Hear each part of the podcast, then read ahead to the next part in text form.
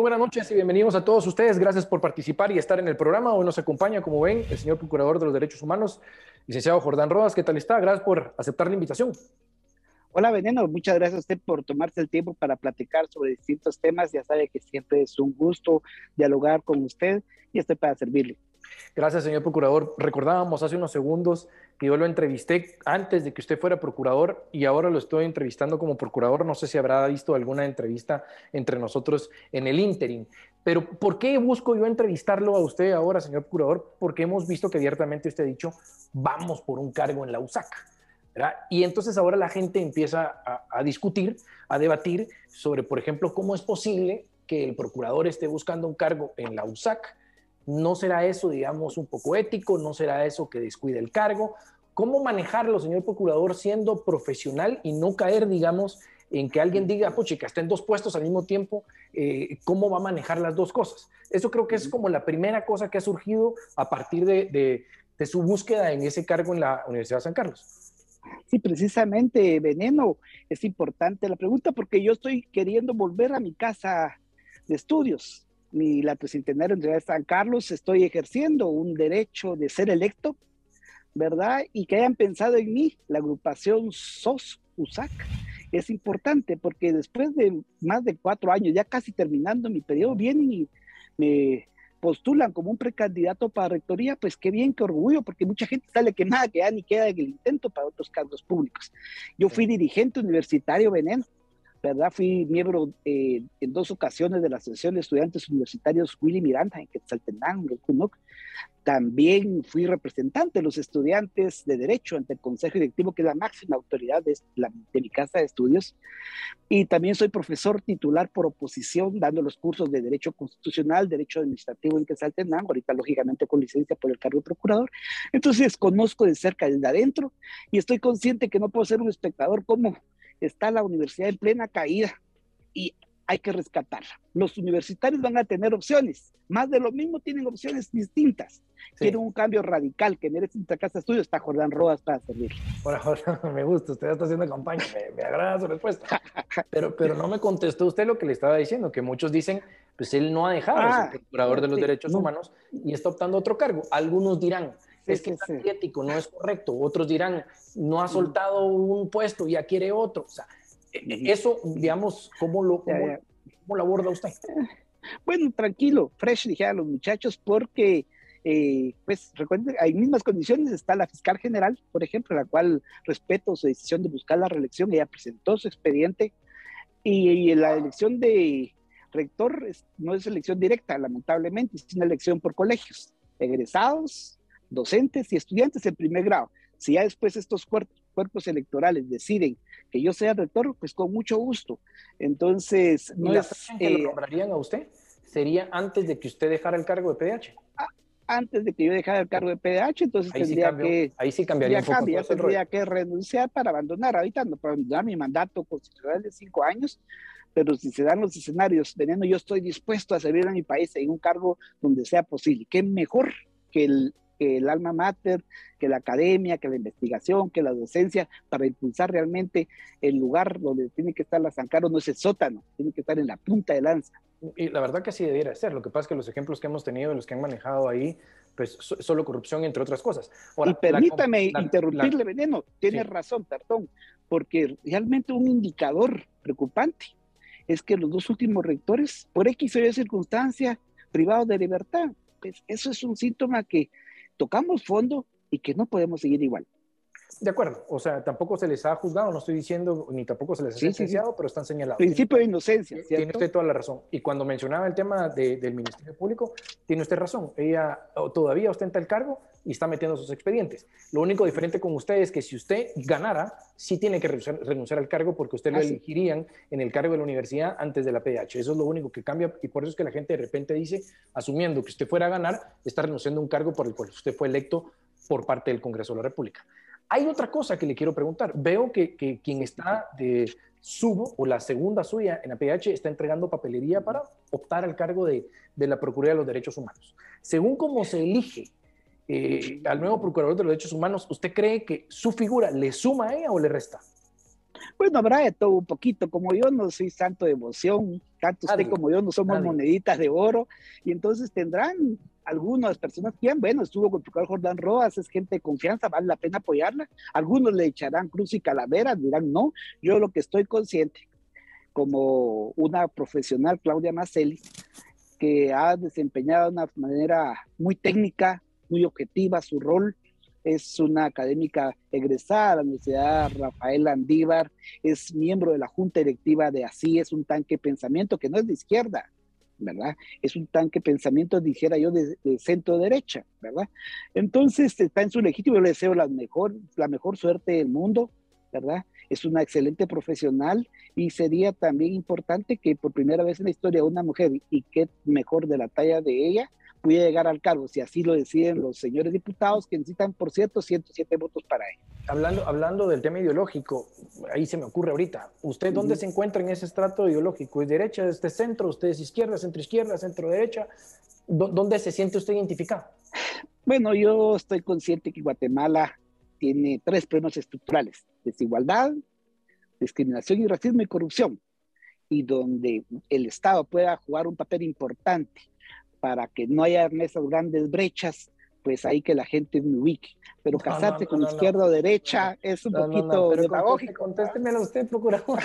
Contésteme usted dónde se siente cómodo, pues. O sea, no, yo, bueno, yo, me siento cómodo, yo, le digo, pues cualquiera me pregunta, mira, bueno, pues es una derecha moderada, pues tal vez no soy radical.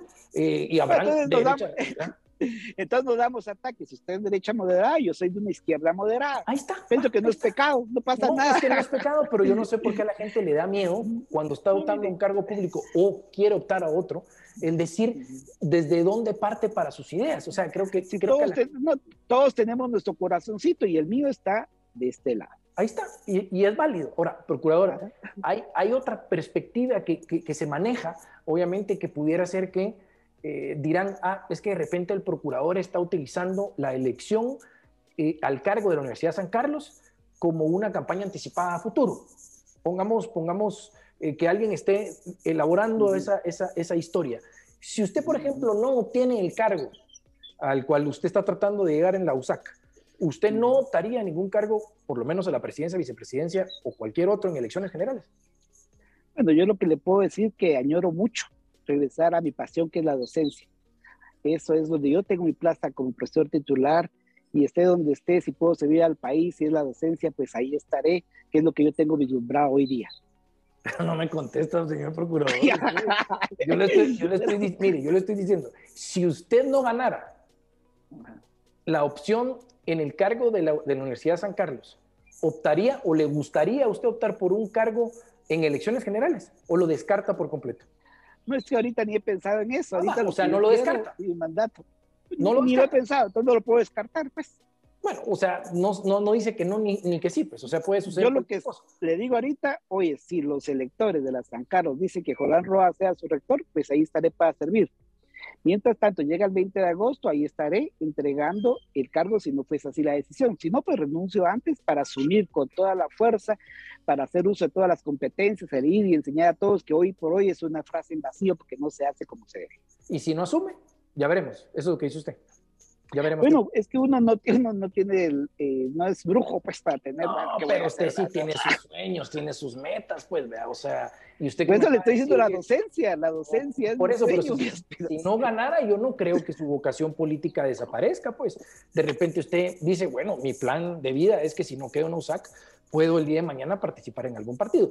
Pero ya me dijo usted que no lo sabe y, respeto que esa sea su respuesta. Gracias. Eh, señor procurador, ¿cree usted que que, usted va a dejar de ser procurador como un personaje de los más polémicos y controversiales. Para algunos, para algunos obviamente aplaudidos y para otros, digamos, el polémico y controversial. Y quiero elaborar en esta pregunta, por el hecho de que tal vez usted ha tenido roces más intensos con el Congreso de la República, donde se le ha achacado, digamos, el gasto desde la gasolina, sus gastos de representación o la pelea que ha surgido en el tema de la ampliación del presupuesto o, por ejemplo, en alguna época de su cargo, eh, la presentación de recursos eh, que se resolvían o amparos que se resolvían de una manera pues, eficiente, rápida.